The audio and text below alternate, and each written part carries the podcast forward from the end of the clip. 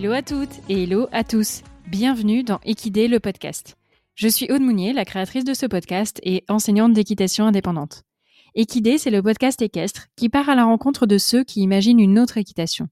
Enseignants, vétérinaires, cavaliers, entrepreneurs, artistes équestres, gérants d'écuries, tous ont pour point commun de s'interroger, d'aller plus loin, de sortir des sentiers battus et des modèles établis, d'innover ou d'entreprendre pour faire bouger les choses et dessiner les contours d'une nouvelle relation au cheval, plus ouverte et consciente. Du horsemanship au développement personnel, en passant par l'écologie et l'entrepreneuriat, Equidé est le podcast holistique qui vous emmène découvrir les acteurs du monde équestre de demain. Hello Angélique, re-bienvenue dans Equidé. Salut Aude, merci beaucoup de m'accueillir. Ben, c'est avec plaisir. Euh, c'est la première fois que je que j'ai de nouveau euh, un même invité dans le podcast et, euh, c'est trop chouette.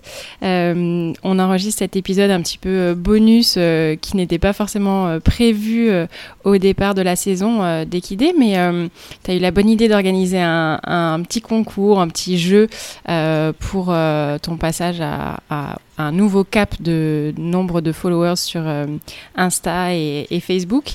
Et, euh, du coup, bah, on a collaboré sur euh, la création de ce nouvel épisode qui sera basé sur des questions qu'on a reçues, donc des personnes qui nous suivent sur les réseaux sociaux, sur la partie alimentation et sur la partie gestion de prairie. Des questions peut-être auxquelles ils n'avaient pas eu de réponse dans le premier épisode. Euh, donc là, dans cet épisode, on a trié un petit peu les questions qui sont revenues le, plus souvent. Euh, et qui restent assez euh, globales. Et puis on vous proposera un épisode de webinaire, enfin pas un épisode, mais du coup un webinaire à la rentrée pour bah, les questions qui pourraient venir après ce, nouvel épisode de podcast ou des questions un petit peu plus particulières, des, cas plus particuliers auxquels il, peut être compliqué de répondre dans l'épisode. Euh, on a choisi, enfin on a du coup fait une liste de 9 questions, donc euh, que je vais prendre dans l'ordre. D'abord alimentation, ensuite gestion de prairie, et, euh, et puis tu vas nous apporter tes éclairages. On est parti? Ça marche, merci. C'est parti. Alors, première question, est-ce que tu peux nous rappeler les bonnes pratiques en alimentation? Ok, alors déjà la première bonne pratique qui est vraiment euh, fondamentale, euh, quel que soit l'âge, l'activité du cheval, son mode de vie, etc., c'est vraiment l'importance du fourrage, puisque le cheval est un herbivore qui est vraiment fait pour s'alimenter quasiment en continu. Donc ça, ça va être vraiment la première priorité de tout régime alimentaire pour un cheval, c'est vraiment du fourrage en quantité adaptée ou à volonté, sachant que dans l'idéal, il faudrait que ce soit à volonté pour respecter à la fois l'aspect quantité de fourrage disponible pour avoir une bonne quantité de matière sèche afin de permettre un bon fonctionnement du système, digestif. Et il faut... Ah, pardon, excuse-moi, j'ai fait un petit bug. Et il faut penser aussi à l'importance de la répartition dans le temps du fourrage et donc le cheval devrait pouvoir normalement s'alimenter quand il le souhaite. Et si ça ne peut pas être le cas par rapport à la gestion mise en place, les temps sans la possibilité de s'alimenter ne devraient pas excéder 3 heures. Et ça, ça devrait arriver on va dire très peu de fois au cours de 24 heures. Ça, c'est vraiment la, la, première base, bien mettre en place du fourrage à volonté ou en quantité adaptée et bien réparti sur 24 heures. Vraiment, je rappelle que le fourrage à volonté, c'est si on laisse le cheval le soir à 20h, le lendemain matin quand on revient à l'écurie, que ce soit au box, au paddock ou au pré, même si au pré c'est un petit peu plus facile, il reste toujours du fourrage à consommer. Donc ça, ça va être la première bonne pratique. La deuxième bonne pratique, ça va être aussi bah, de savoir un petit peu évaluer son état corporel pour mettre en place les évolutions alimentaires si nécessaire. Si mon cheval est trop gros, mettre en place certaines choses pour favoriser la perte de poids. Si mon cheval est trop maigre, au contraire, on va mettre d'autres choses en place pour favoriser la prise de poids. Et si par contre mon cheval est en bon état corporel, là pour le coup, eh bien j'ai juste à maintenir les choses comme elles sont actuellement. Mais pour voir où le cheval en est dans son état corporel, il faut apprendre, nous, à former notre œil pour l'évaluer. Donc ça, c'est vraiment important. Et la troisième bonne pratique, c'est se dire que le complément concentré, s'il est nécessaire, eh bien, n'est qu'un complément, ça ne doit jamais être la base de la ration.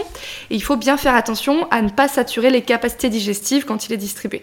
je dirais que c'est un petit peu les, les trois euh, bonnes pratiques essentielles qu'on peut, qu'on peut se fixer. Du fourrage, à volonté ou en quantité adaptée, bien répartie au cours de 24 heures. Le cheval devrait pouvoir s'alimenter comme il le souhaite quand il le souhaite. L'aspect évaluer l'état corporel pour adapter la ration et l'aspect vraiment le complément concentré n'est qu'un complément, ce n'est jamais la base de l'alimentation, ce n'est jamais non plus la plus grande partie et il faut bien faire attention quand il est distribué à ne pas saturer les capacités digestives.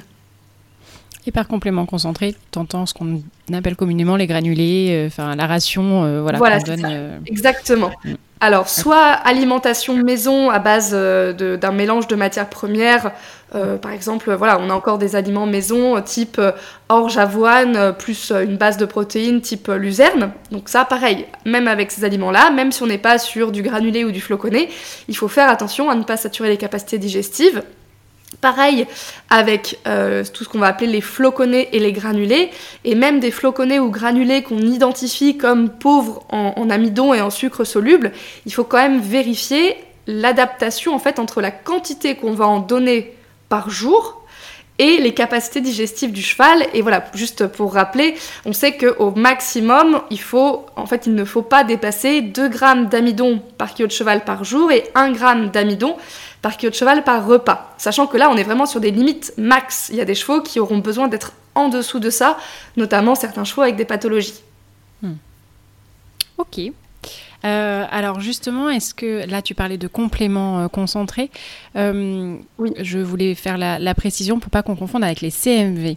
on a eu des questions autour des CMV. Donc d'abord, comment je fais pour savoir si mon cheval a besoin d'être complémenté en minéraux et vitamines? Ok. Alors déjà, la première base qu'il faut se dire, c'est que le choix des minéraux et vitamines, il arrive en tout dernier dans la réflexion par rapport à l'alimentation. Il faut déjà bien se poser sur le fait de se dire, est-ce que la base fourrage est respectée? Est-ce que mon cheval reçoit un complément plus concentré, enfin soit aliment concentré, soit matière première euh, avec un taux d'amidon et de sucre soluble bas Et en fait, ça, ça va construire une pyramide. Et les minéraux et les vitamines arrivent seulement en haut de la pyramide. C'est un petit peu l'image euh, des gros cailloux, des petits cailloux et du sable. En fait, on pose les bases, du, les bases du fourrage. Ça, ce sont nos gros cailloux. Éventuellement, un aliment complémentaire, nos petits cailloux. Et en fait, les minéraux et les vitamines, ils vont venir entre guillemets, boucher les trous qu'on a sur notre base alimentaire. Mm. C'est vraiment le dernier élément, le sable qui va en fait venir boucher les trous entre les cailloux. Donc euh, c'est vraiment le dernier élément qu'on va regarder dans la ration, puisqu'en fait on le choisit toujours par rapport à la ration, par rapport à l'alimentation qu'on a mis en mm. place. Donc on le choisit par rapport à un type de fourrage, à la valeur nutritionnelle du fourrage. Soit dans l'idéal, on peut le faire évaluer en labo, soit on l'estime par rapport à la région, à la composition de la prairie, à la date de coupe, etc. Ou si c'est au pâturage, par rapport euh, au sol, à la région et au moment de l'année où on est. Donc soit on, voilà, on a vraiment l'analyse labo, soit une estimation. Et après, on prend en fait chaque composant de l'alimentation pour voir où on en est dans ce qu'on va amener au cheval. Et on compare avec ses besoins. Donc en fait, c'est comme ça, sur la base, qu'on va choisir un aliment minéral vitaminé c'est par rapport à ce qu'amène l'alimentation et ce qu'il manque par rapport aux besoins du cheval. Alors, se pose aussi souvent la question de dire est-ce que on peut voir par une prise de sang les manques en minéraux et vitamines? Alors ça, il faut, il faut voir un petit peu parce que c'est différent en fonction des minéraux.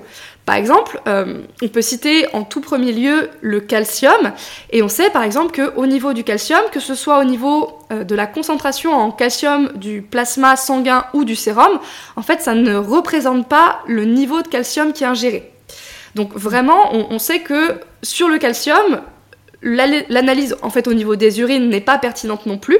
Donc finalement, pour ce minéral-là, l'analyse nutritionnelle va être le moyen le plus sûr pour détecter soit un manque, soit un excès relatif dans la ration. Parce que voilà, on, sait qu'au niveau de ce minéral, la prise de sang ou l'analyse d'urine ne va pas être pertinente.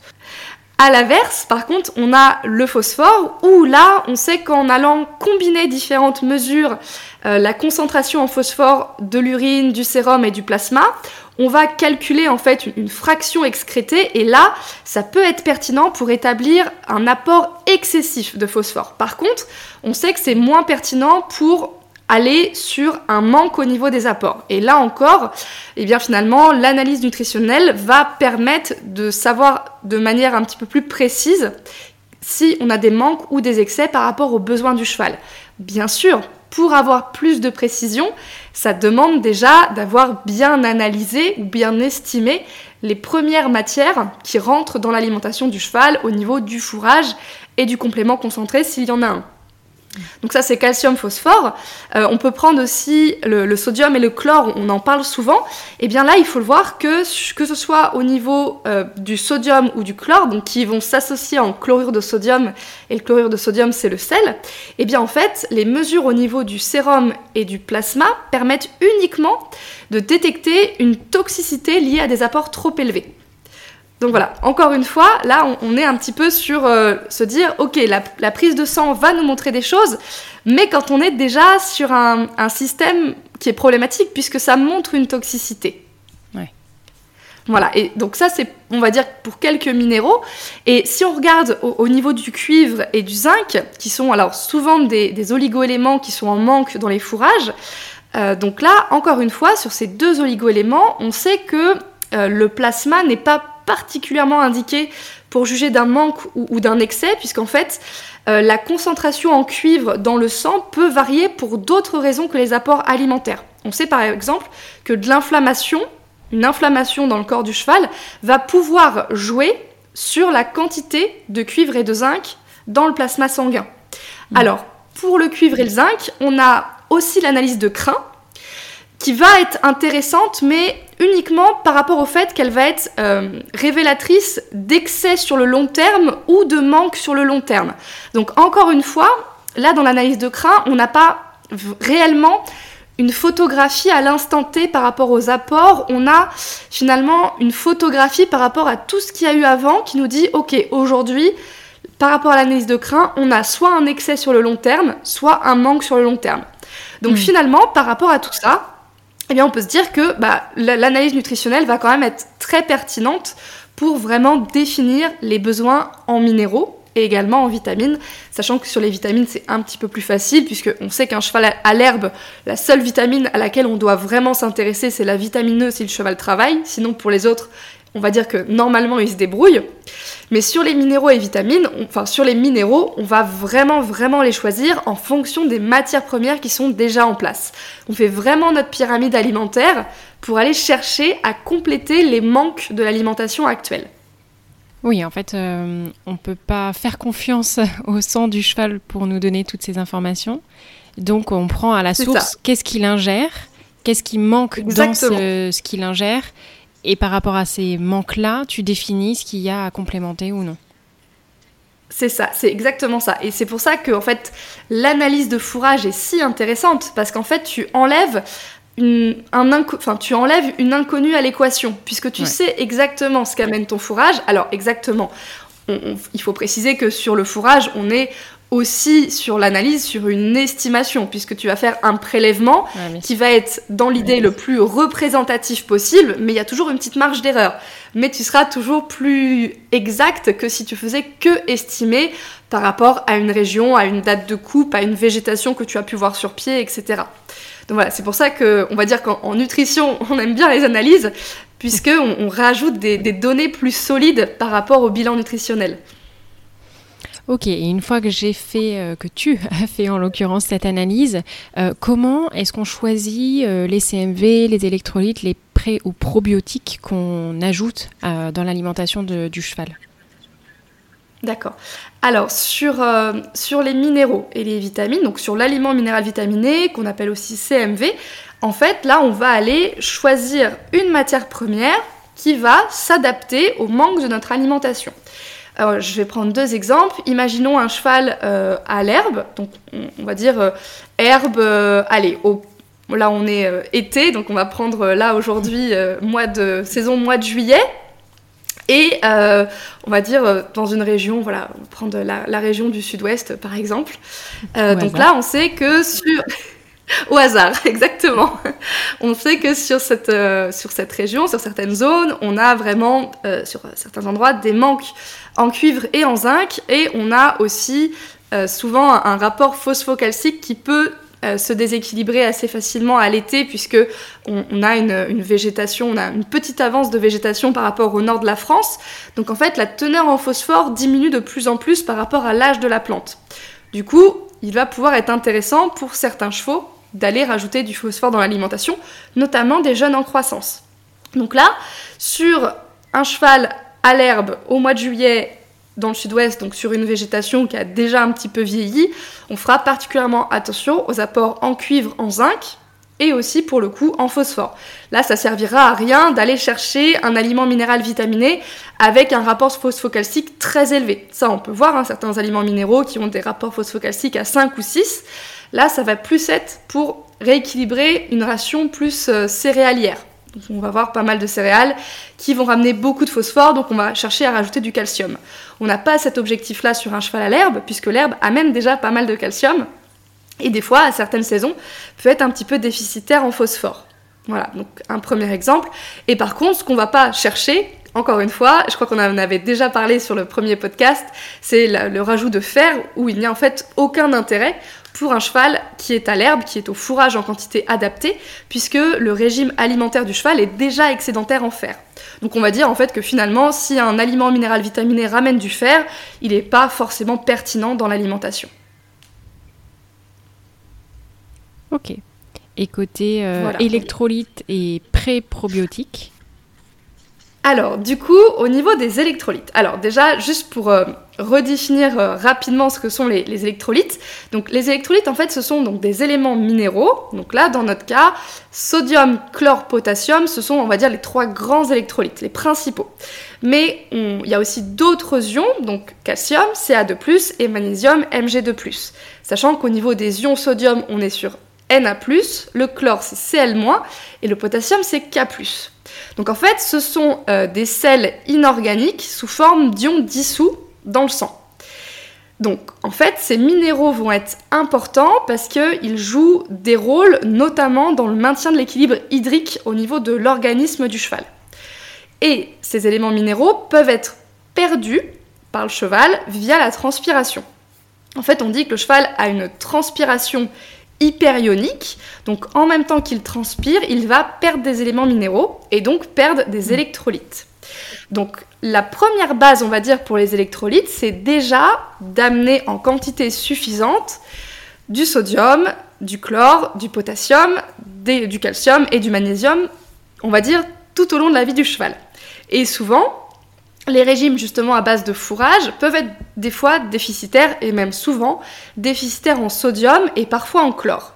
Donc vraiment le premier pas pour bien, on va dire, maintenir les niveaux d'électrolytes dans le corps, c'est forcément de l'eau à volonté de bonne qualité, du fourrage en quantité adaptée ou à volonté, et du sel à disposition du cheval, soit sous forme de pierre à sel, soit sous forme, on va dire, de seau dans lequel on va mettre du gros sel, soit directement dans la ration. Ça, ce sont en fait les trois règles de base pour couvrir les besoins en électrolytes du cheval. Puisque le fourrage est généralement bien pourvu en potassium, et par contre, il peut être souvent déficitaire en sodium et parfois en chlore. Donc, du coup, ça c'est vraiment notre base. Ensuite, il y a des moments où bah, le cheval va plus transpirer et on sait qu'un cheval perd environ 10 grammes d'électrolytes par litre de sueur. Donc tout confondu au niveau des minéraux, c'est environ 10 grammes par litre de sueur. Et on sait qu'en conditions normales, un cheval peut perdre entre 5 à 7 litres de sueur par heure, donc en conditions normales, hein, donc euh, pas de mm. forte chaleur ou autre. Donc c'est 5 à 7 litres de sueur par heure si on a vraiment une sortie avec des trot et des galops réguliers. Donc si on fait un petit calcul rapidement, ça veut dire que voilà, si on part faire euh, un gros trotting ou un gros, enfin, une grosse session de galop pendant une heure où le cheval va perdre 5 à 7 litres de sueur, il faudrait du coup se dire bah derrière il faut compenser au niveau des électrolytes. Donc s'il perd, on va dire, 10 euh, grammes par euh, litre de sueur, on peut se dire que la complémentation aller autour de 50 à 70 grammes d'électrolytes sur la perte. Après, notre objectif, ça va pas forcément être de combler la totalité via les électrolytes. En fait, l'idée n'est pas de tout amener via le complément, parce que l'alimentation va amener aussi des électrolytes. Le fourrage, par exemple. Donc en fait, l'idée, c'est se dire, voilà, sur une heure de transpiration, il y a une perte de 50 à 70 grammes d'électrolytes. Pardon, il y a une perte de 50 à 70 grammes d'électrolytes. On va pas forcément chercher à tout ramener dans le complément. Donc, on peut dire en moyenne, une heure de transpiration, c'est environ 30 grammes d'électrolytes à ramener en plus.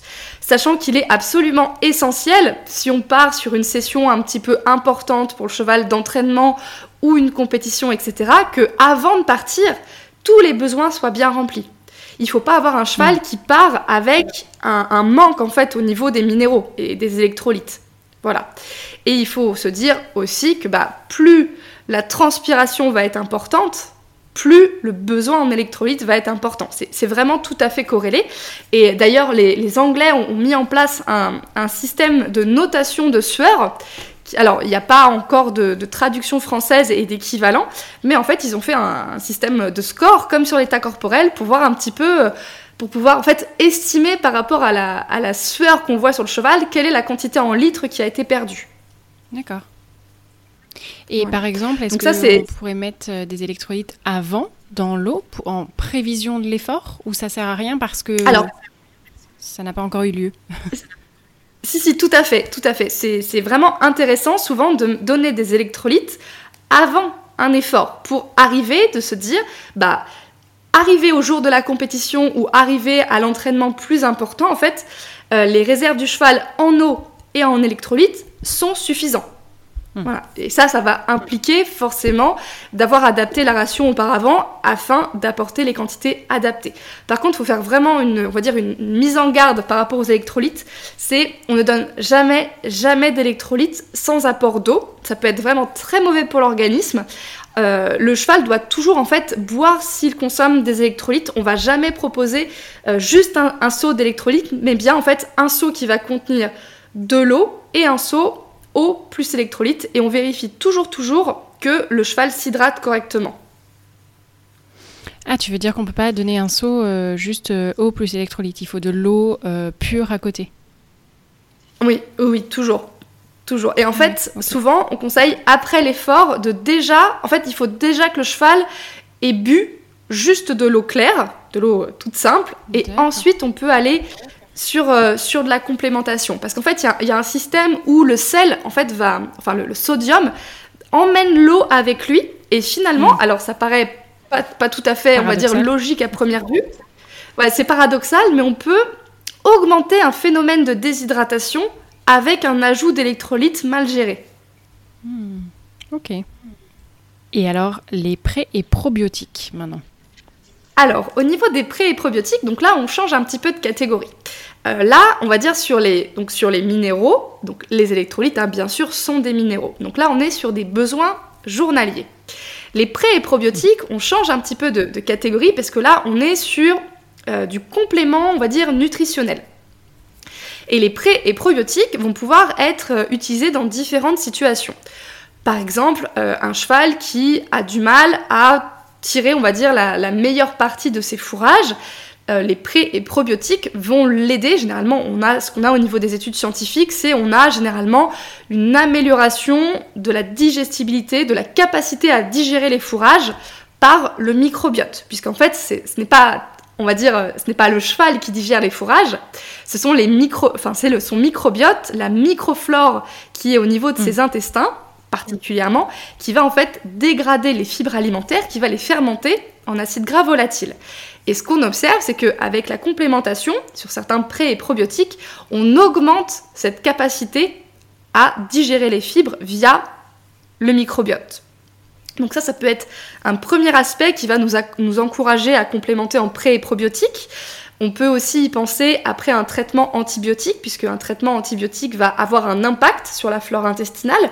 On peut y penser aussi euh, en cas de stress, en cas de déplacement, en cas de transport du cheval, avant une grande échéance, etc. Puisqu'en fait, un petit peu tous les facteurs de stress, c'est comme chez nous, hein, vont pouvoir impacter cette flore digestive et la rendre finalement un petit peu moins efficace. Et on sait aussi que bah, la santé du microbiote intestinal est complètement liée à, la santé aussi, on va dire, euh, émotionnelle, puisqu'on voit de plus en plus dans les études qui sortent que des déséquilibres au niveau de la flore digestive peuvent avoir des impacts au niveau du comportement du cheval et on sait aussi qu'il y a un lien entre microbiote intestinal et santé du cheval. Alors, pour euh, définir un petit peu mieux ce que sont les, pré- et probiotiques, donc les probiotiques, ce sont des organismes vivants, comme les bactéries ou les levures, qu'on va ajouter dans l'alimentation du cheval. Alors que les prébiotiques, là, ça, va plus être des, molécules qui vont favoriser le, développement de micro-organismes, de certains micro-organismes dans le, dans le, système digestif du cheval, dans l'intestin principalement, dans le gros intestin. Donc finalement, sur, euh, sur les prébiotiques, on est un petit peu sur de la nourriture de micro-organismes, alors que sur les probiotiques, on est sur le rajout de bactéries et de levures. Et comment je les choisis? Alors, du coup, sur comment les choisir, donc il faut chercher à avoir euh, le, nombre le plus important d'UFC. Alors là, on ne parle pas d'unité fourragère cheval, mais on parle d'unité formant colonie. Donc en fait, c'est le, nombre en fait de, de, de bactéries qu'on va intégrer dans le complément. Donc l'idée, voilà, c'est d'avoir un grand nombre d'unités formant colonie pour formant des colonies pour avoir en fait le plus euh, de micro-organismes, de bactéries, de levures rajoutés via le complément. Et ces compléments peuvent aussi être utilisés, euh, voilà, on va dire un petit peu en, prévention. Ça, ça se fait aussi, par exemple, au changement de saison, avant un moment où on sait que le cheval, voilà, euh, par exemple, un cheval qui aurait plus de mal à chaque automne ou à chaque printemps, on peut l'aider aussi un petit peu à ce niveau-là.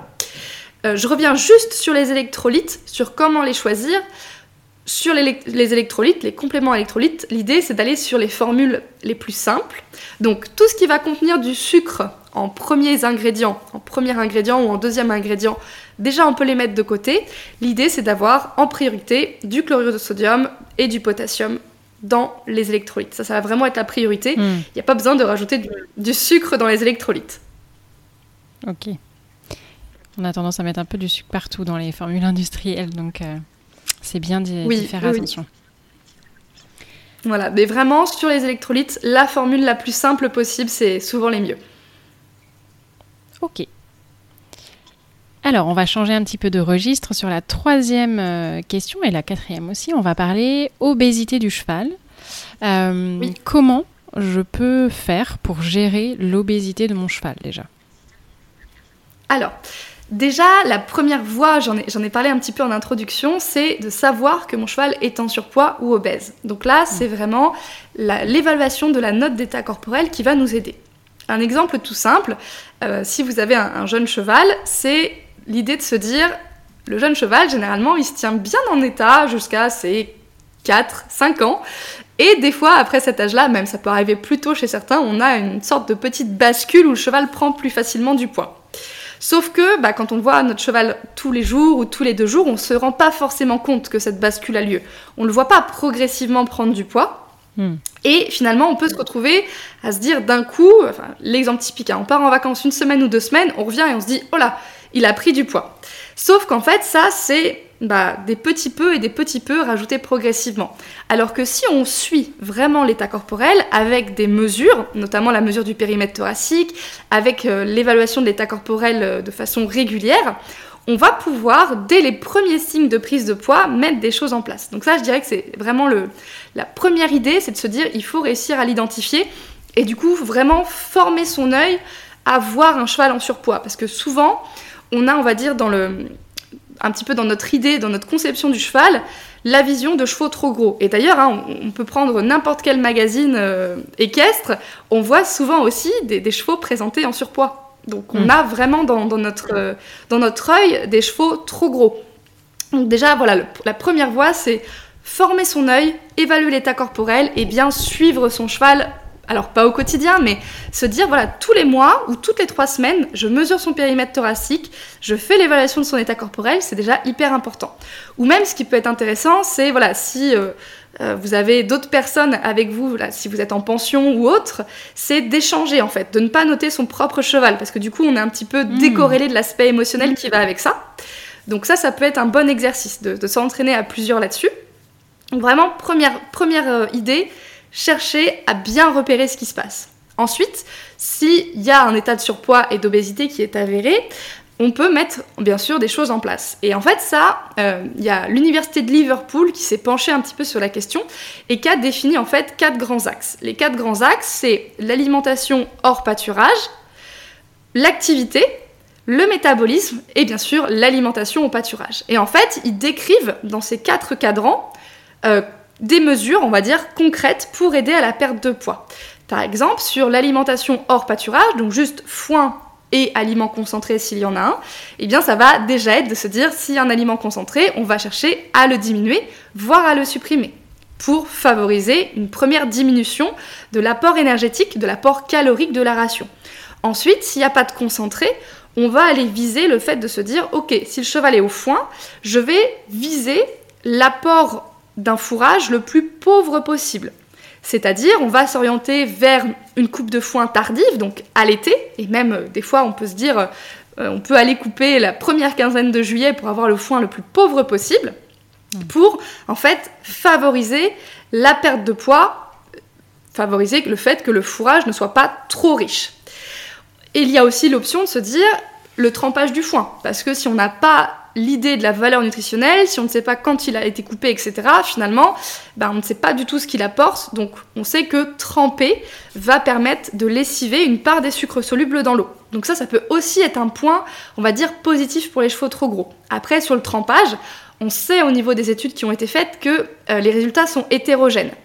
Et il y a l'idée de se dire, soit on va laisser tremper peu de temps, une heure, deux heures, mais avec une eau tiède, soit on va laisser tremper beaucoup plus longtemps, c'est-à-dire plus de 10 heures, dans une eau froide. Donc après, il faut faire attention aussi, plus on laisse tremper longtemps, plus on a un risque potentiel de développement de bactéries. Il y a aussi cet aspect-là à prendre en compte. Et dans les autres options qui sont proposées, c'est aussi tout ce qui est l'utilisation de slow feeder, filet petite maille, coffre à foin, le fait de rajouter aussi un petit pourcentage de paille avec le foin. Donc là, eux, ils disent qu'on peut monter à peu près jusqu'à 30%, pas au-dessus, en fait, de faire 70% foin, 30% paille, pas au-dessus, puisqu'après on, on a quand même un risque de colique de stase qui existe. Et bien sûr, cet apport doit se faire extrêmement progressivement. Mais voilà, sur la partie, on va dire déjà rien que alimentation hors pâturage, il y a pas mal de, clés et de possibilités à mettre en place. Que ce soit voilà, diminuer l'aliment complémentaire, le supprimer, travailler sur les apports en fourrage. Et ensuite, ce qu'il ce qu'il faut bien noter, c'est que euh, il faut, on va dire, faire des choses, mais noter les résultats.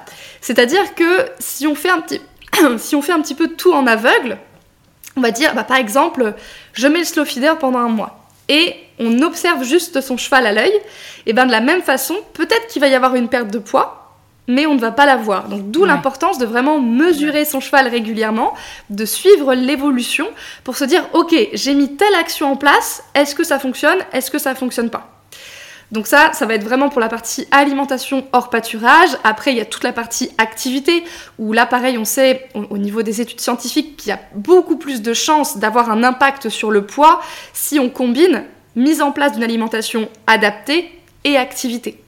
Et il faut se dire que voilà, même si on n'a pas beaucoup de temps, juste se dire je vais marcher avec mon cheval, même à pied, 20 minutes tous les jours au pas actif, c'est déjà un élément intéressant. Alors ça va pas forcément permettre dans un premier temps la perte de poids, mais on sait que l'exercice augmente la sensibilité à l'insuline. Donc alors, tous les chevaux obèses n'ont pas des problématiques de gestion d'insuline, mais il y a forcément des chevaux qui en ont. Et rien que le fait de favoriser 20 minutes de pas par jour, pas actif, hein, bien sûr, j'entends, eh ben on va augmenter un petit peu cette sensibilité à l'insuline. Et qu'est-ce qui provoque des fourbures endocriniennes? C'est notamment une hyperinsulinémie prolongée. Donc le fait d'avoir déjà un impact sur la sensibilité à l'insuline, c'est déjà très positif. Donc on va dire que bah, toute activité qu'on peut rajouter est positive.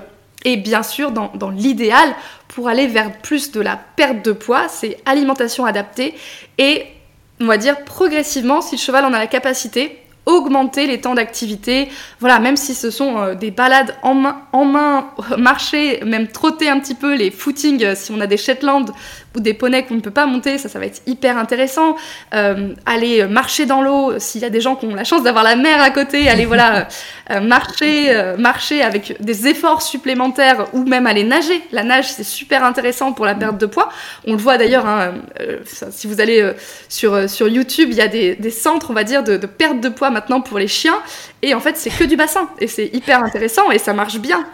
Voilà, alors il faut, quand même faire attention voilà, pour les chevaux à la façon dont c'est fait, etc. Parce qu'il y a, y a des, on va dire, des normes à respecter dans la façon de mettre les chevaux à l'eau, dans la façon de les faire marcher dedans, etc. Mais euh, voilà, rien que si vous allez quand même marcher, on va dire, dans une rivière euh, quelques, quelques fois, euh, pas, enfin, dans la semaine ou dans le mois, ça peut déjà avoir un impact positif. Et puis, il y a aussi un, côté aussi plaisant de se dire, on va, on va aller nager ou marcher dans l'eau avec son cheval, ou mettez-vous voilà, des objectifs, alors bien sûr, des exercices à, à moyen ou long terme de randonnée, etc. Tout ce qui va permettre en fait de favoriser l'activité. Et de la même façon, encore ce qui est montré dans les études, c'est l'importance de noter en fait euh, ce qui marche et ce qui marche pas. Parce que emmener son cheval vers une perte de poids, clairement, euh, c'est difficile. Hein. la perte de poids, le fait de conserver du gras, c'est pour la survie, hein. c'est pour la survie des espèces. C'est pour ça en fait que chez euh, l'humain ou chez le cheval, la perte de poids est si difficile. C'est parce qu'en fait, la masse grasse, le tissu adipeux, au, niveau, on va dire, euh, de l'organisme, c'est un tissu qui est dit défendu. C'est-à-dire, l'organisme, quand on a du tissu adipeux, il dit chouette, ça nous fait des réserves pour quand ça ira pas. Mmh. Chez nous et chez le cheval. Donc du coup, c'est très dur en fait. On, s'oppose quand on va favoriser la perte de poids à un mécanisme au niveau de l'organisme qui est très fin et qui a dans l'idée de lui dire je permets la survie. Donc ça peut être un petit peu, on va dire, euh, dur sur la perte de poids pour son cheval. On peut parfois être démotivé parce que ça va prendre du temps. Et donc le fait de vraiment toujours noter, de conserver, voilà, là j'ai fait euh, par exemple tant de kilomètres dans la semaine ou dans le mois, j'ai eu tel impact sur l'état corporel, etc. Ça permet, voilà, de garder une trace, de se dire qu'est-ce qui marche, qu'est-ce qui, qu'est-ce qui ne marche pas, et de rester motivé surtout. Parce que la perte de poids, en fait, c'est par palier. Et quand on est en fait dans le plat du palier, des fois c'est très très dur de rester motivé. Et, là en fait c'est le moment où euh, l'auto-suivi qu'on met en place nous aide à continuer. Un peu comme chez les humains finalement, hein. quand tu exactement, vois pas la perte de poids s'amorcer ou continuer, ça, ça peut être décourageant. Euh, la gestion de l'obésité est encore plus compliquée lorsque le cheval est en pâture. Euh, quels sont tes conseils pour gérer ça? Alors oui, effectivement, c'est vrai que quand le cheval est à l'herbe, euh, on va avoir une, composante supplémentaire, on va dire, parce que avec le foin, finalement, on est sur une matière conservée avec une valeur nutritionnelle qui est stable, puisque c'est une, matière, euh, voilà, qui a été séchée pour être conservée en fait. Alors que dans l'herbe, on va avoir forcément des variations d'apport en fonction du moment de la saison, en fonction euh, même du moment de la journée, et puis en fonction de la rotation entre différentes parcelles, s'il y a des parcelles en rotation et avec des valeurs nutritionnelles différentes. Donc du coup, ça va nous rajouter, on va dire, un élément de plus à gérer. Et d'ailleurs, c'est toujours en fait dans les quatre cadrans de l'université de Liverpool. Et là, L'idée, c'est de se dire, finalement, si vraiment on a des chevaux qui prennent beaucoup de poids à l'herbe, déjà la première base, ça va être de préparer l'arrivée à l'herbe. C'est-à-dire que les chevaux doivent arriver au printemps en bon état corporel, c'est-à-dire ils doivent perdre du poids pendant l'hiver. Alors ça, c'est quelque chose qui est, difficile un petit peu, mais c'est de se dire, le cheval est fait en fait. On va dire qu'en conditions libres, si on regarde les chevaux en conditions libres, ils perdent du poids l'hiver, et ils en reprennent au printemps. Et même des fois, ils sont en surpoids, hein, même en conditions libres, mais juste, il y a le surpoids et il y a la perte derrière qui va arriver. Donc ça, c'est vraiment quelque chose de très important, c'est se dire, on prépare la mise à l'herbe en hiver, en se disant, le cheval doit perdre du poids à ce moment-là. Ça, c'est vraiment très important pour avoir en fait de la marge pour le printemps qui arrive. Donc ça, c'est vraiment la première voie. Et ensuite, à la mise à l'herbe, c'est se dire, eh bien, faire très attention à la valeur nutritionnelle. Peut-être que pour certains chevaux, démarrer le pâturage euh, au mois d'avril et au mois de mai, c'est pas pertinent. On va aller démarrer lorsque l'herbe est haute, lorsqu'elle a épié. Parce qu'en fait, le cycle de l'herbe, son idée, elle aussi, c'est de perpétuer l'espèce. Donc pour ça, elle va produire des graines. Et pour produire des graines, eh ben, il faut qu'elle monte des réserves, des réserves de glucides, vers ces graines. Et donc finalement, tant que la plante n'a pas épié et fait ses graines, elle va, entre guillemets, de façon très schématique, se concentrer de plus en plus en sucre, en glucides non structuraux. Ceux qui vont faire varier la glycémie et qui peuvent être problématiques pour les chevaux qui ont des, difficultés à, gérer l'insuline.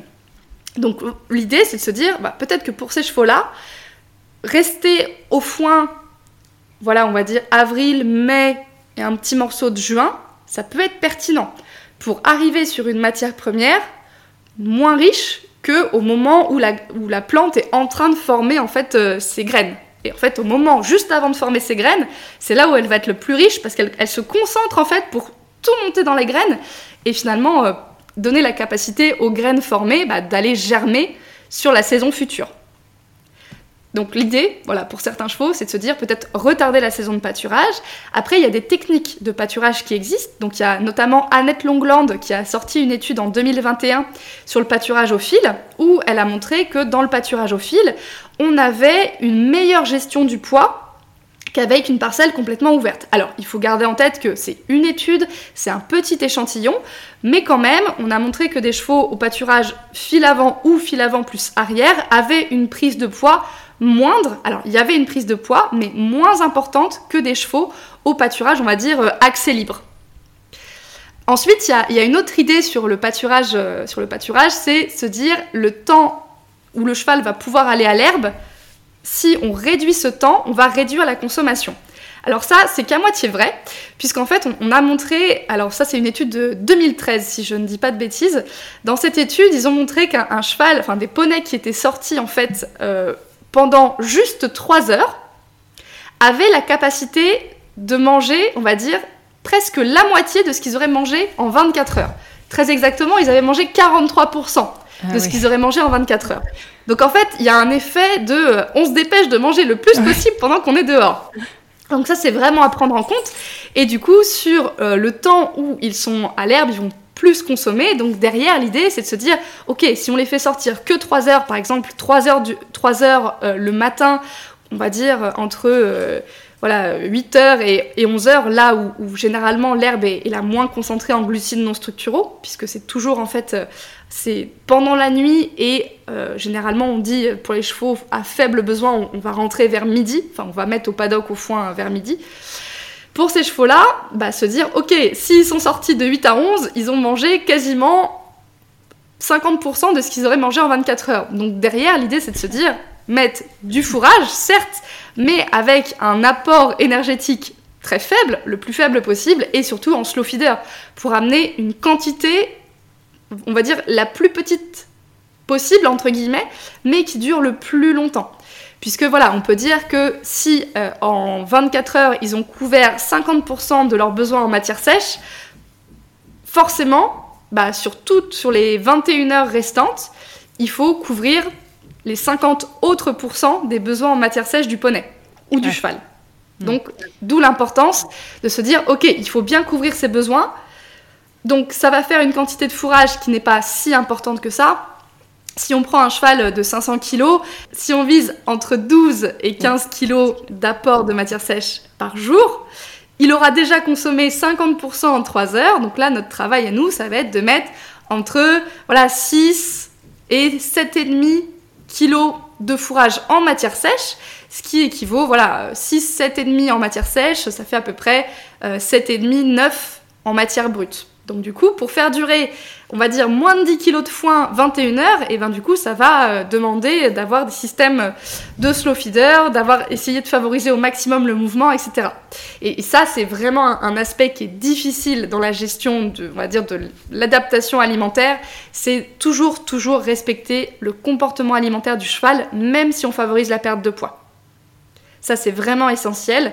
Et du coup, c'est de se dire, ok, j'essaye de faire perdre du poids à mon cheval, mais c'est tout d'abord, ça reste un herbivore et je dois respecter sa physiologie digestive et son comportement alimentaire. Ça, c'est vraiment la priorité dans une perte de poids. Et donc, pour revenir euh, à la prairie, donc voilà, l'option pâturage au fil peut être intéressante. L'option limiter le temps, bah, finalement, c'est un petit peu à double tranchant. Alors, il y a une autre solution aussi sur le pâturage, hein. on, on ne peut pas ne pas en parler, c'est le panier de pâturage. Alors ça c'est souvent dur émotionnellement pour euh, les propriétaires d'équidés parce que voilà il y a l'aspect bon je, contrains mon cheval, je, mets voilà un outil qui est, qui est pas naturel hein, voilà pour essayer de, réduire sa quantité d'herbe de, consommée et voilà ça scientifiquement on sait que ça marche. Si le panier est laissé 24 heures sur 24, si on, laisse, on le laisse par exemple que 10 heures, les études ont montré qu'il y avait un effet rebond derrière et du coup le cheval consommait autant. Alors alors, je, suis tout à fait d'accord que le panier de pâturage, c'est dur pour le, gardien, le responsable du cheval, mais des fois il faut essayer un petit peu de peser le, vraiment le pour et le contre, vraiment de, se poser sur une feuille et de se dire ok, là je vais mettre le panier, mais potentiellement si je le mets pas, eh ben l'obésité c'est pas anodin, euh, c'est pas c'est pas une problématique anodine. L'obésité, ça augmente euh, bah, le risque de fourbure, ça augmente le risque pour un cheval de mal récupérer après une fourbure. Ça peut causer des problématiques ostéo-articulaires, ça peut augmenter les problématiques de dermatite, ça peut causer des problématiques euh, au niveau des cycles de chaleur pour les juments, au niveau de la fertilité. ça peut poser aussi des soucis, on va dire, cardiovasculaires, etc. Donc ça a plein d'impacts. Donc se dire, ok, peut-être que là c'est un moment pas agréable, pour moi et peut-être pour mon cheval, mais là aujourd'hui, j'ai pas d'autre solution. Je peux pas gérer différemment l'herbe parce que je suis en pension et mon cheval est bien dans son groupe. Donc voilà, mettre le panier va permettre, certes, euh, ça sera pas forcément confortable pour moi et éventuellement pour lui parce que alors il y a certains chevaux qui vivent le panier relativement très bien, mais ça pourra éviter voilà des problématiques euh, de santé et voilà aider aussi à la perte de poids. Et peut-être qu'il y aura besoin du panier une année pour revenir finalement sur un poids euh, plus, plus cohérent et qu'ensuite avec l'activité ça va être entretenu. Ou peut-être qu'après mm. la période panier sera limitée à quelques mois dans l'année. Donc voilà, ça c'est un, un, outil hein, clairement pour aider à la, on va dire, à la non prise de poids au pâturage.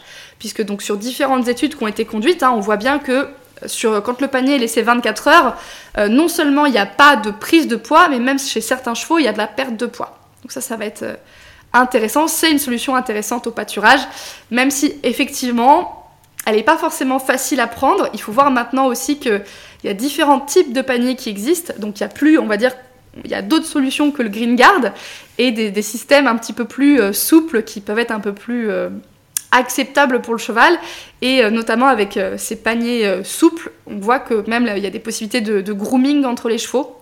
Donc voilà, ça peut de toilettage mutuel. En fait, le, toilettage mm. mutuel peut être conservé. Et les chevaux, les autres chevaux du groupe ont moins l'aspect de, regarder le cheval en disant mais qu'est-ce que t'as sur la tête? Puisque voilà, je pense notamment à un modèle qui est transparent où voilà, y a, le cheval a entre guillemets quasiment une tête normale. C'est pas du tout le mm. green guard. Donc voilà, ça, ça peut être euh, une possibilité. Il y a toujours une balance euh, bénéfice-risque en fait à, étudier et, euh, et, composer avec la réalité de, bah, des, conséquences néfastes qui pourrait y avoir si on ne prend pas des mesures qui nous paraissent pas forcément hyper confortables, mais voilà, qui seraient peut-être plus risquées en fait de ne pas le faire, même si même si c'est pas évident et, et on l'entend tout à fait. En fait, c'est vraiment ça. Et d'ailleurs, l'université de Liverpool, là, sur ces quatre cadrans, on va dire alimentation hors pâturage, activité, alimentation pâturage et métabolisme, en fait, elle a un petit système d'aide à la décision. Elle dit, est-ce que vous pouvez faire ça? Oui, non. Ok, bah si c'est non-là, basculez sur, euh, sur une autre mesure. Et en fait, comme ça, avec ce schéma de réflexion, et ça, on peut vraiment se le poser se dire est-ce que je peux jouer sur l'activité de mon cheval? Oui, non. Est-ce que je peux jouer sur la façon dont le pâturage est géré? Oui, non. Peut-être que voilà, si on a euh, la gestion du pâturage en main chez nous à la maison, peut-être qu'on peut se dire ok, bah, j'essaye le pâturage au fil. Et si ça fonctionne pas, je pourrais peut-être basculer sur le panier. Si par contre je suis en pension et que j'ai vraiment euh, aucun jeu disponible sur la gestion du pâturage, peut-être que bah, de se dire ok, je vais utiliser le panier pour un temps, ça peut être euh, une solution envisageable. Hmm. Euh, enfin, ce qu'on essaye de dire et ce que, en tout cas, j'essaye aussi de faire passer dans le podcast, c'est que il y a souvent on se fait des, un idéal sur euh, un peu tous les sujets de comment on voudrait que ce soit géré pour nos chevaux, mais voilà, il y a toujours la réalité. Il peut y avoir plein de raisons pour lesquelles on on ne peut pas mettre tout en place euh, pour avoir cette situation idéale. Donc, comme tu le dis, il faut composer avec euh, qu'est-ce qu'on peut faire, qu'est-ce qu'on veut bien faire euh, et faire au maximum de nos possibilités, même si ben, c'est pas tout, tout parfait à 100%, mais composer voilà, avec, nos, avec nos possibilités. Je pense que c'est déjà un très bon un très bon début et même quand c'est un peu inconfortable et qu'il faut mettre un panier bah, c'est peut-être peut-être mieux déjà que, que de rien faire c'est ça, c'est exactement ça. Même si c'est des fois euh, clairement pas facile, c'est mm. essayer voilà, de trouver la, bonne balance par rapport aux possibilités qu'on a et ce qui va être intéressant pour le cheval. Yes. On passe à la deuxième partie des questions qui est sur la gestion de prairie. Euh, la première, c'était euh, comment gérer euh, quand on a des zones surpâturées et des zones de refus? Alors, du coup, alors ça c'est une question qui est beaucoup revenue. Alors, sur l'aspect zone surpâturée, zone de refus, il faut voir déjà que c'est la façon, en fait, entre guillemets, naturelle de pâturer du cheval. C'est-à-dire qu'un cheval, naturellement, si vous le laissez sur une prairie, il va faire des zones surpâturées et faire des zones de refus. Pourquoi? Parce que il aime en fait la petite herbe nouvelle qui a la meilleure valeur alimentaire, donc du coup c'est la plus intéressante pour lui. Donc l'idée c'est de se dire si on laisse une prairie ouverte et qu'on gère pas, naturellement le cheval va faire ses zones de refus et ses zones surpâturées. Donc pour gérer ces zones de refus et ces zones surpâturées, la première idée ça va être bah, d'essayer d'aller mettre en place une gestion de prairie un petit peu différente. Donc par exemple, on voit qu'avec de la rotation entre les différentes pâtures, on va réussir à limiter ces zones sur pâturage et zones de refus. Pourquoi? Parce que le cheval va pâturer la parcelle et quand l'herbe sera, on va dire, à hauteur 5 cm, généralement on dit hauteur talon d'une botte, talon d'une botte, les bottes qu'on prend pour aller dans les champs, eh bien on va changer de parcelle. Et ça, ça va aider l'herbe à repousser. On peut aussi combiner des solutions mécaniques, c'est-à-dire d'aller broyer les refus pour éviter qu'ils ne s'étendent et aussi aller bah, disperser les crottins qui sont dedans. Puisque comme le cheval a tendance aussi à concentrer ses crottins dans les zones de refus, eh bien si on les laisse uniquement sur les zones de refus, ça va enrichir ces zones-là qui vont avoir tendance à s'étendre. Donc l'idée c'est de se dire aussi, il faut bah, étaler les crottins pour éviter de les laisser toujours sur les zones de refus et mmh. que les autres les zones pâturées, s'appauvrissent. Alors ça, il faut bien faire attention parce que tout va dépendre aussi du statut parasitaire du cheval. Euh, on n'étale pas les crottins si les chevaux reviennent après sur la parcelle et qu'on a des forts excréteurs dans l'eau. Ça, c'est important d'y de, faire attention. Après, pour euh, zone surpâturée, zone de refus, on voit aussi que finalement euh, le pâturage au fil, j'en ai déjà parlé, mais est hyper efficace sur, on va dire, le, fait de plus homogénéiser les zones pâturées. Avec le pâturage au fil, on a moins de zones surpâturées et moins de zones de refus.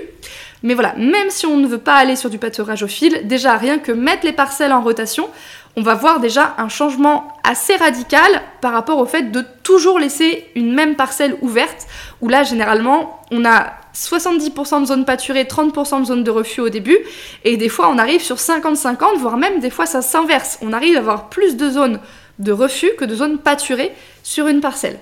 Donc ça en fait c'est vraiment la gestion du parcellaire qui va nous aider à limiter ces zones de refus, le fait d'aller entretenir, donc d'aller broyer, et si on en a la possibilité, une façon qui marche très bien aussi, c'est le pâturage mixte, et notamment le pâturage mixte avec les bovins puisque les chevaux ont tendance à aller manger les refus des vaches et les vaches ont tendance à aller manger les refus des chevaux. Ok. Euh, tu as parlé du pâturage au fil, mais est-ce que tu peux nous parler des différentes méthodes de, pâturage au, global euh, pour gérer euh, une prairie? Alors, au niveau des différentes méthodes de pâturage, on retrouve déjà la méthode la plus, on va dire, classique, c'est le pâturage continu. Donc ça, c'est j'ai un pré entièrement ouvert toute l'année. Toute l'année où j'ai un pré pendant six mois et un autre pré pendant les six autres mois. Donc ça, c'est pâturage continu, on va dire euh, classique, on le voit beaucoup en pension. L'inconvénient de ce mode de pâturage, c'est comme je disais, on va avoir progressivement les zones de refus qui s'étendent, des parcelles de plus en plus surpâturées sur certaines zones, et donc un changement de végétation et la végétation ne va plus forcément être aussi intéressante pour le cheval et la prairie va avoir tendance à perdre en qualité nutritionnelle et à perdre aussi, on va dire, euh, en intérêt euh, fourragé pour le cheval. C'est-à-dire qu'on va sélectionner certains types de plantes qui vont pas forcément être le plus intéressantes, les plus intéressantes pour le pâturage. Donc ça, c'est, on va dire, notre première méthode. La deuxième méthode, alors qui est plus difficile à réaliser dans nos conditions, on va dire, plus urbanisées, c'est le pâturage extensif. Donc là, c'est avoir un espace, un grand espace pour un petit nombre de chevaux, ou alors avoir des très grands espaces, typiquement dans les Pyrénées, pour des troupeaux, par exemple. Là, on va être sur du pâturage extensif. Donc là, c'est une méthode qui fonctionne, hein. c'est une méthode qui est utilisée depuis des, centaines d'années. La problématique, c'est qu'elle n'est pas réalisable partout en France, hein, on est d'accord, ou même en, Belgique, hein, pour prendre un exemple encore plus concret. Et surtout, on va dire que sur l'aspect euh, bah, gérer son cheval avec ce mode de pâturage, il faut prévoir beaucoup de temps pour aller le chercher au pré. Sinon, euh, ça ne fonctionne pas. Si on a son cheval qui est perdu au beau milieu des montagnes et qu'on veut aller le travailler, voilà, il faut prendre du temps pour, euh, pour aller le chercher. Faut mettre un bon code vocal pour qu'il revienne au galop, sinon, euh, quand on l'appelle. Exactement. Exactement. Donc voilà, pâturage extensif, hyper intéressant, mais pas forcément réalisable en pratique. Après, on va retrouver la méthode du pâturage tournant. Donc le pâturage tournant, en fait, c'est avoir du coup plusieurs parcelles. Enfin, on a une grande parcelle qu'on va diviser en sous-parcelles et on va avoir un circuit en fait entre différentes zones. Donc le cheval va manger déjà la parcelle numéro 1, puis le troupeau va basculer, va basculer sur la parcelle numéro 2, puis numéro 3, numéro 4, numéro 5. Si on a 6 parcelles, il va jusqu'à la parcelle numéro 6. Et ensuite, on recommence un cycle de pâturage. Donc ça, c'est le pâturage tournant. Et le temps de stationnement, entre guillemets, le temps de pâturage dans chaque zone, va dépendre forcément de sa surface et du nombre de chevaux. Donc ça, c'est le pâturage tournant. Après, on trouve ce qu'on appelle le pâturage tournant dynamique. Donc là, ce sont des zones beaucoup plus petites. Et les chevaux vont passer seulement 24 à, 24 à 48 heures dans une parcelle et ensuite vont changer de zone. Ça, ça se voit pas mal chez les bovins. Chez les chevaux, ça c'est vraiment une méthode, on va dire, plus à, garder pour des chevaux à très fort besoin. Ça n'a pas forcément euh, d'intérêt pour les chevaux à faible besoin. Euh, parce qu'on va arriver à chaque fois sur des stades d'herbe assez riches au niveau valeur nutritionnelle, donc euh, plutôt pour des chevaux à fort besoin. Hmm. Et ces méthodes, de, voilà, cette méthode de pâturage tournant peut du coup être combinée avec le pâturage au fil, c'est-à-dire qu'on va faire des rotations entre différentes parcelles et en plus, dans chaque parcelle, on va augmenter progressivement l'ouverture de jour en jour avec l'avancée du fil. Est-ce qu'il y en a qui sont plus pratiqués euh, pour certains types de chevaux que d'autres, euh, en dehors de, des chevaux à fort besoin, faible besoin, mais euh, est-ce qu'il y a des, petites astuces autres à connaître? Je ne sais pas. Alors, ce qu'on peut se dire, c'est que sur, euh, sur le pâturage tournant, on va. Alors, c'est pas forcément par rapport aux chevaux, c'est se dire sur le pâturage tournant, on va à la fois respecter euh, les sensibilités du sol, des plantes et des chevaux. Parce qu'on va permettre, via la période de pause, d'avoir une repousse. Et le temps de repos, en fait, pour les plantes, est vraiment hyper essentiel. Et donc, cette mm. méthode de pâturage tournant va nous permettre d'avoir des prairies bah, plus durable en fait que si on était sur du pâturage continu. Donc ça va, cette méthode de pâturage, elle est vraiment intéressante parce que on a cette espèce de roulement, voilà, temps d'occupation, puis temps de repos, temps d'occupation, puis temps de repos, et le fait de laisser le temps aux plantes de se reposer, et eh ben ça évite de sélectionner uniquement les espèces les plus compétitives. Et donc, si on sélectionne des espèces les plus compétitives, eh ben, on arrive à des prairies finalement euh, bah, de plus en plus riches d'une certaine façon. Et donc, le fait de laisser leur chance aussi aux petites espèces, euh, alors je dis petites espèces parce que moins compétitives, euh, notamment au niveau des graminées, eh ben, ça va être intéressant pour le pâturage finalement de tous les chevaux. Et souvent, quand on a un pâturage tournant, on observe aussi plus de diversité végétale que sur un pâturage continu.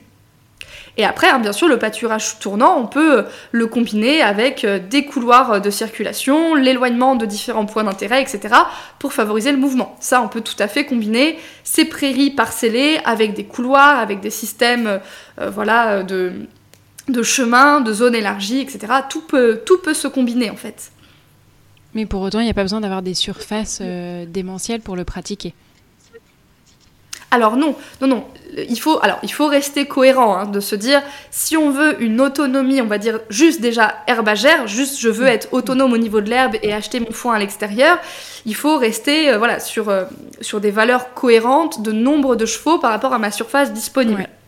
Par contre, effectivement, on, voit de plus en plus hein, de, de l'aspect de se dire, euh, on va mettre beaucoup de chevaux sur une même surface, mais organisée de façon à ce que chacun puisse circuler, etc c'est des systèmes qui peuvent être, être, viables, mais toujours en gardant à l'idée que ce sont des systèmes qui sont dépendants de l'extérieur au niveau de l'approvisionnement en fourrage. Ok. Alors, question suivante. Euh, lorsqu'on a un cheval trop gros, justement, on parlait des chevaux obèses tout à l'heure, est-ce qu'il vaut mieux les mettre sur herbe courte ou sur herbe haute? On a eu quelques éléments de réponse déjà dans les, questions précédentes, mais est-ce que tu peux euh, développer un petit peu? Alors, effectivement, sur les chevaux trop gros, il va falloir quand même relativement éviter la petite herbe courte, puisqu'en fait, quand, on va, quand le cheval va pâturer la petite herbe courte, il va pâturer finalement les réserves de la plante, et donc il va avoir un petit peu accès à ce qui est le plus riche dans une plante. Alors, si sur le premier pâturage, ça pose pas trop de problèmes, en fait, ça va plus être l'aspect répétition qui va nous poser souci, parce que si le cheval reste sur cette même parcelle de petite herbe courte, l'herbe va repousser, et il va remanger une herbe qui est en train de repousser, donc souvent un petit peu plus riche. Et puis progressivement, il va y avoir cette sélection d'une flore de plus en plus résistante à un pâturage continu et aussi à un, piétinement continu. Et donc, euh, bah, on peut voir en fait euh, la sélection de certaines espèces végétales plus riches. Euh, je pense par exemple au régras anglais qui va quand même relativement bien tenir, même avec un pâturage important et un piétinement important. Et puis il y a d'autres espèces, alors qui ne font pas partie des graminées, mais par exemple le plantain. Euh, le plantain, on le voit beaucoup, hein, il adore euh, les sols un petit peu surpâturés, surpiétinés, etc. Or le plantain, il est extrêmement riche en glucides non structuraux. Donc du coup, ce qu'on souhaite éviter pour nos chevaux trop gros. Alors tous les chevaux ne mangent pas le plantain, mais certains le mangent. Donc euh, finalement, l'herbe, rase, c'est plutôt à éviter pour nos chevaux trop gros. Et effectivement, on va plutôt s'orienter vers une herbe plutôt haute après épiaison pour les chevaux trop gros. Parce que je vous disais, hein, avant épiaison, l'herbe concentre ses sucres, donc finalement, il faudrait plutôt viser après épiaison. Après épiaison, après formation des graines. Donc ne pas se laisser euh, avoir par le côté euh, les herbes sont hautes, donc euh, ça va être trop riche. Finalement, c'est pas tellement la quantité disponible, c'est le niveau de maturité de la plante qui fait que. En fait, les deux jouent. En fait, les, deux vont toujours jouer. On combine mm. toujours la quantité disponible et la valeur nutritionnelle. Parce que mm. finalement, on peut avoir quelque chose de pauvre, mais si on a beaucoup, beaucoup, beaucoup, bah, le cheval peut quand même en ingérer beaucoup et finalement que ça se passe pas super bien. Donc mm. on combine toujours ces deux aspects.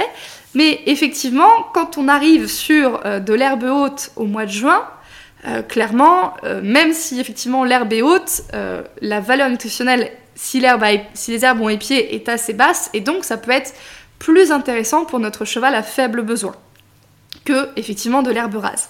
Après, là où il faut faire attention, c'est se dire ah bah au mois de mai, l'herbe a monté, je vais pouvoir les mettre. Mais si on arrive pile au moment de l'épiaison, ça va être le moment le plus riche. Donc là, il faut aussi bien faire attention à ça. Alors, il faut voir qu'il y a une autre méthode qui est possible aussi. C'est, alors là, c'est un peu plus technique, c'est d'entre guillemets empêcher la plante de faire son épi. C'est ce qu'on appelle, alors au niveau agricole, ça s'appelle l'ététage. C'est d'aller couper la tête de la plante pour, en fait, couper son épi. Donc en mmh. fait, la plante ne va pas faire des piaisons, elle va rester au stade feuillu, au stade croissance. Et donc le fait de ne pas concentrer ses sucres pour monter en épi va faire qu'elle va avoir une valeur nutritionnelle moindre. Donc ça, c'est aussi un système qui est possible, c'est garder les chevaux toujours sur un couvert feuillu un petit peu, vous voyez, vraiment juste les feuilles. Mais ça, c'est uniquement viable si la plante ne prépare pas son épiaison. Donc là, on est sur un système un petit peu plus technique, mais qui peut être cité aussi. Ok, super intéressant. Euh, tu l'as un petit peu évoqué également, mais euh, est-ce que il est euh, possible et raisonnable de mettre un cheval au foin à la belle saison et au pâturage l'hiver, notamment, encore une fois, en cas de problématique de surpoids euh, et d'obésité. Alors oui, ça pourrait être euh, envisageable, mais à certaines conditions. Alors pour l'aspect euh, printemps et foin, là ça va être assez entre guillemets facile à gérer, juste bien se dire, bien respecter le comportement alimentaire, donc avoir un temps d'alimentation en continu, et bien respecter la physiologie digestive, donc avoir une quantité de matière sèche ingérée par jour suffisante. Donc ça, ça va être vraiment les bases à respecter pour la partie au foin. Et bien sûr, essayer d'avoir un foin plutôt pauvre, parce que finalement, si on a un foin très riche, on risque aussi la prise de poids. Après, pour la partie pâturage en hiver, il va falloir faire attention parce qu'on peut aussi avoir de la prise de poids sur l'herbe d'hiver. Parce que même si elle a une valeur nutritionnelle généralement plus faible, elle a quand même une valeur nutritive. Et donc, en fonction de la quantité disponible, le cheval peut aussi prendre du poids à l'herbe en hiver. Et il faut aussi signaler qu'on peut avoir des fourbures d'hiver. Hein. Euh, il y a peut-être euh, des, des, gens qui nous écoutent qui ont déjà eu le cas. L'herbe peut aussi être concentrée en glucides non structuraux pendant l'hiver, notamment aux périodes des gelées. Et on peut avoir de la fourbure d'hiver. Donc il faut aussi faire attention à cet aspect-là. Alors, je reprécise. Hein. Euh, obésité et problématiques de résistance à l'insuline et d'hyperinsulinémie, c'est différent. Tous les chevaux obèses n'ont pas des problématiques de résistance à l'insuline, mais ça doit quand même être signalé, puisque mm. c'est quand même un facteur de risque. Donc mm. bien faire attention quand même. Si le cheval est au pâturage d'hiver, alors déjà, arriver à avoir quand même un sol, bah forcément que le cheval baigne pas au niveau des pieds tout l'hiver, les pieds dans l'eau, réussir quand même à avoir un aspect, euh, je pense, euh, un petit peu rotation de pâture même en hiver ou avancer au fil. Et voilà, et se dire surtout bah, de faire quand même attention euh, aux périodes où l'herbe va être la plus chargée en glucides non structuraux, typiquement les périodes de gelée, enfin grand soleil et gelée, c'est vraiment la période où il faut faire attention. Et se dire que même si c'est l'hiver à l'herbe, il faut quand même conserver l'exercice derrière pour favoriser le maintien d'un bon état corporel. Mais en soi, il n'y a pas, on va dire, euh, euh, de, il a pas de contre-indication, il y a juste des points d'attention à respecter. Hmm. À la fois pour euh, le sol, la prairie, et à la fois pour le cheval. Et peut-être à, voir aussi, on connaît quand même de plus en plus de dérèglements climatiques, peut-être selon aussi les conditions des différentes saisons. Il y a peut-être certains hivers où ça va être encore plus riche que d'autres. Enfin, est-ce que ça se lisse un petit peu euh, tout au long de l'année maintenant parce que les saisons sont peut-être moins marquées? Enfin, tu vois, euh, si l'hiver est plus favorable, est-ce que du coup il y a encore plus de risques à avoir des fourbures d'hiver, par exemple? Alors, si, alors l'hiver en fait, ça va plus être euh, les aspects soleil-gel qui vont nous, nous, gêner. Alors là, plus pour mm. la partie réserve en glucides non structuraux. Par contre, effectivement, euh, maintenant, si on prend euh, la Bretagne par exemple, la Bretagne en hiver, ou même la Normandie, hein, on a une pousse de l'herbe quasiment toute l'année en fait il n'y a, a, plus vraiment de, de pause, il n'y a plus vraiment de, on va dire, de période de repos pour, euh, enfin, de l'herbe. Donc là, effectivement, toujours notre histoire quantité et valeur nutritionnelle. Si on a beaucoup de matière disponible, effectivement, on peut aussi avoir des problématiques sur l'hiver. Donc, en fait, toute l'idée, ça va vraiment être observer la prairie et observer le cheval pour trouver les meilleures solutions, en fait, les solutions les plus adaptées. Et d'une année sur l'autre, ça peut aussi évoluer. Il faut bien préciser ça. Après, il y a aussi sur le pâturage d'hiver, par contre, comme tu parlais changement climatique, ce qui est intéressant, c'est de signaler que toutes les régions, notamment sud-est, eh ben, de plus en plus, on peut basculer vers des pâturages beaucoup plus prolongés en période hivernale, et par contre raccourcis en été, puisqu'en fait, il n'y a plus d'herbe en été. Donc euh, d'avoir des fois en fait des saisons de pâturage qui vont s'arrêter en juin, qui vont reprendre peut-être en octobre et qui vont pouvoir s'allonger euh, des fois même jusqu'en janvier. En fait, avant, avant d'avoir des grosses précipitations. Ça, ça peut arriver aussi. Ok. Euh, on arrive à la dernière question. Est-ce que le cheval sait quelles plantes sont bonnes pour lui? Alors ça c'est une question qui fait beaucoup débat. Alors je, voudrais déjà commencer à parler des plantes toxiques parce qu'il y a vraiment alors, beaucoup d'idées reçues là-dessus. Je pense que c'est très très très important de refaire un point. Au niveau des plantes toxiques, euh, je pense qu'on peut dire que le cheval ne sait pas forcément ce qui est bon ou mauvais pour lui, euh, puisque on a des cas de chevaux qui mangent du sénesson même sur pied, on a des chevaux qui mangent de la porcelle même sur pied, euh, on a des chevaux voilà qui vont manger vraiment euh, des plantes toxiques, bah, des glands par exemple, euh, qui vont se, gaver jusqu'à avoir des problématiques de santé, alors qui vont aussi être sur des zones où on va voir euh, des samars ou des plantules d'érable sycomore. Alors là, se dire est-ce que la, consommation elle est volontaire ou c'est vraiment un hasard et il va consommer une zone où il y en a et finalement il va manger l'herbe, il va manger les samars et les plantules en même temps? Sur les érables sycomores aussi, il faut le signaler. Alors voilà, il y a des chevaux qui qui s'intoxiquent avec les plantules et les samars. Après, est-ce que la consommation est volontaire, ou fortuite parce que voilà les samars vont être tombés sur une zone d'herbe ou sur la zone de foin ou même dans l'eau? Là, on ne sait pas vraiment. Pareil pour les plantules, mais voilà, il faut quand même faire très attention à ça, se dire que des chevaux qui mangent euh, du sénesson, de la porcelle, euh, des glands en quantité trop importante ou même d'autres plantes toxiques comme euh, voilà du robinier faux acacia, même des fois enfin tout ce qui va être digital pourpre, etc. Ça existe, il y en a. Donc là, à ce niveau-là, sur les plantes toxiques, l'idée c'est bien bah, finalement mieux vaut prévenir que guérir et faire très très attention à ces plantes qui peuvent être dans les prairies et être vraiment euh, dangereuses pour les chevaux. Alors, sur le sénesson, pratiqué à l'arrachage. La porcelle, euh, maintenant, avec les quantités qu'on a, alors plus euh, voilà, sur les, régions sud-ouest, en remontant un petit peu Loire-Atlantique, Bretagne et l'Est, et puis toute la région un petit peu ouest parisien où il y en a beaucoup, beaucoup. Il y a d'autres régions où on n'en a pas. Mais la porcelle, c'est quasiment impossible de tout arracher mais se dire que la porcelle, un facteur de risque, c'est euh, les prairies grillées en été où le cheval va aller vraiment gratter ces porcelles. Là, on a des risques d'intoxication. Euh, les érables sycomores, s'il y a possibilité d'abattre, clairement, bah, je, pense qu'il faut se dire que c'est trop risqué et aller abattre. Bien sûr, faire attention aussi aux érables negundo. Mais par contre, si on abat un arbre, on le remplace. Donc le remplacer par une essence locale, non toxique. Toujours se dire, si on abat un arbre, on le remplace par un autre. Et l'idée aussi par rapport à ces érables, c'est bien faire la différence, notamment entre le sycomore et le plane, pour pas aller abattre des, des érables planes inutilement. Mais voilà, sur cette partie plante toxique, je pense que il faut vraiment se dire, on, fait bien attention à ça, puisque bah, se dire mon cheval est intelligent, il ne va pas toucher à cette plante, bah, finalement, on voit qu'en réalité, bah, c'est pas toujours le cas. Euh, j'allais dire, on a appris que le cheval euh, apprenait avec euh, sa mère à reconnaître les plantes toxiques ou non, mais en plus, j'imagine que s'il y en a certaines qu'il n'a jamais rencontrées, il peut pas savoir si elles sont toxiques ou non. Je pense à si on déménage des chevaux, enfin, on, délocalise quand même beaucoup de, chevaux, on les fait bouger pas mal, sans parler même de certains qui changent de pays.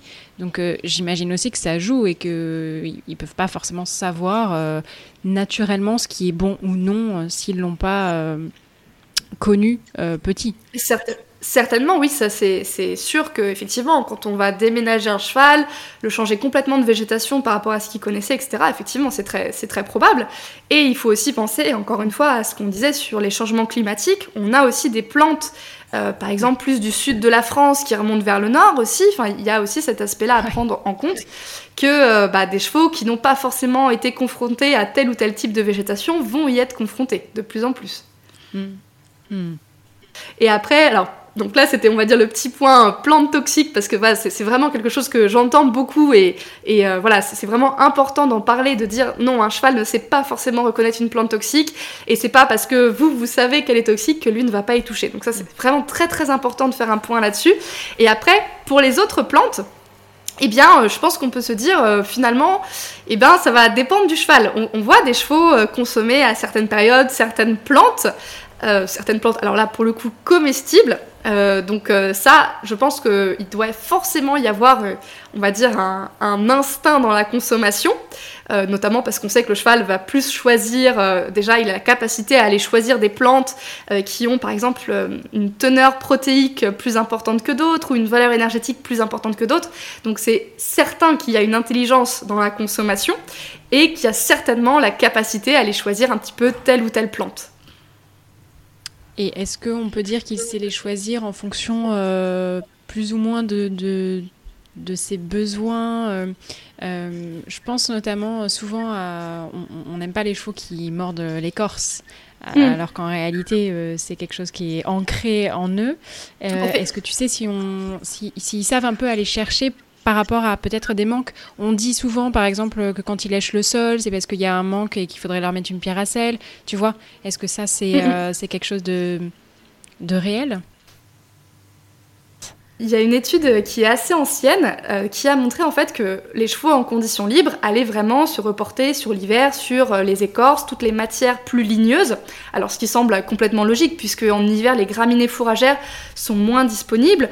Euh, on a aussi des observations de chevaux effectivement en conditions libres qui vont aller manger de la terre, aller vraiment même lécher certaines zones de roches, vraiment d'aller sélectionner certaines roches, etc.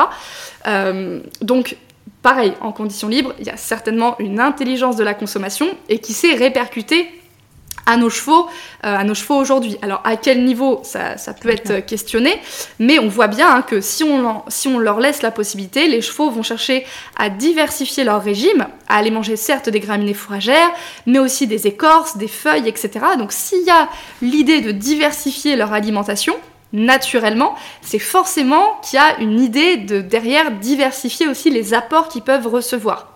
Et alors, c'est pas chez le cheval, mais il y a une photo là qui est sortie dernièrement. Euh, alors, je crois que c'est National Geographic, je crois, euh, d'un renne qui mange en fait les bois donc euh, les, bois qui sont tombés d'un autre renne pour justement augmenter ses apports en calcium et en phosphore. Puisque voilà, sur les, les, prairies très très pauvres où il vit, clairement, il a conscience que son régime est déficitaire en calcium et en phosphore, et donc ce renne, il va manger euh, le bois qu'un autre renne a perdu. Donc voilà, euh, chez les mammifères, il y a forcément une intelligence de la consommation. Alors là, certes, on est sur un animal sauvage, mais euh, moi, je suis certaine que chez nos chevaux domestiques, forcément, ça existe aussi. Et ça existe aussi chez nous. Hein. Il y a des fois où, je pense, voilà, il y a des, vraiment cette sensation d'envie alimentaire qui va nous amener à manger quelque chose. Et ça, il y a certaines, enfin, c'est de l'instinct. Donc, euh, chez le cheval, il y a aussi cet instinct de consommation. Après, de se dire, voilà, euh, à quel niveau est-ce qu'il a conscience que voilà telle, telle, euh, telle matière première amène tel élément, etc. Ça, ça, ça pose question. Mais c'est sûr que comme il a l'idée de diversifier son régime alimentaire et vraiment cette diversité du régime alimentaire, ça c'est quelque chose qui est montré dans beaucoup d'études que le cheval est un amoureux de la diversité. Et finalement, on se dit, bah, mm. plus on peut lui laisser diversifier son régime, et plus il pourra de lui-même aller chercher euh, les, éléments les éléments les plus importants pour lui. Mm.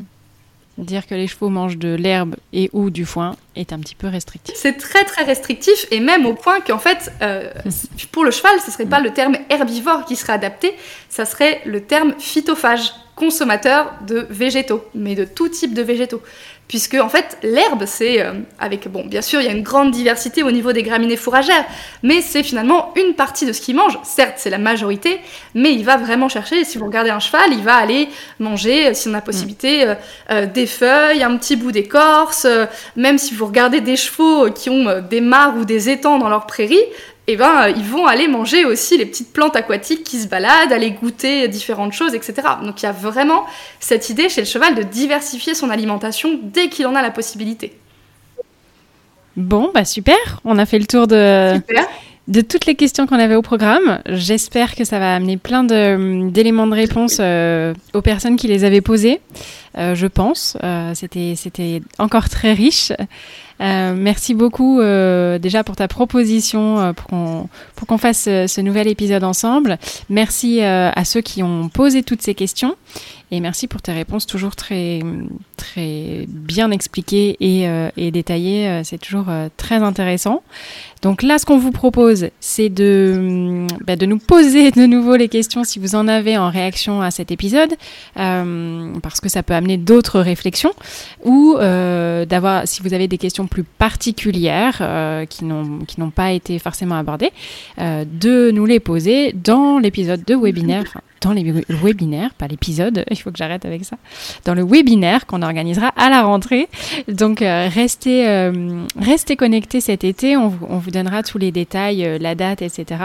Euh, pour organiser ça à la rentrée, euh, une fois que tout le monde sera un petit peu posé après, après les vacances. Eh ben, écoute, merci beaucoup. C'est toujours un plaisir de, te recevoir. Et puis, bah, à très vite hein, pour de nouvelles. Bah, merci beaucoup à toi pour bah, l'organisation. Avec plaisir. À très vite. Merci beaucoup. À très vite.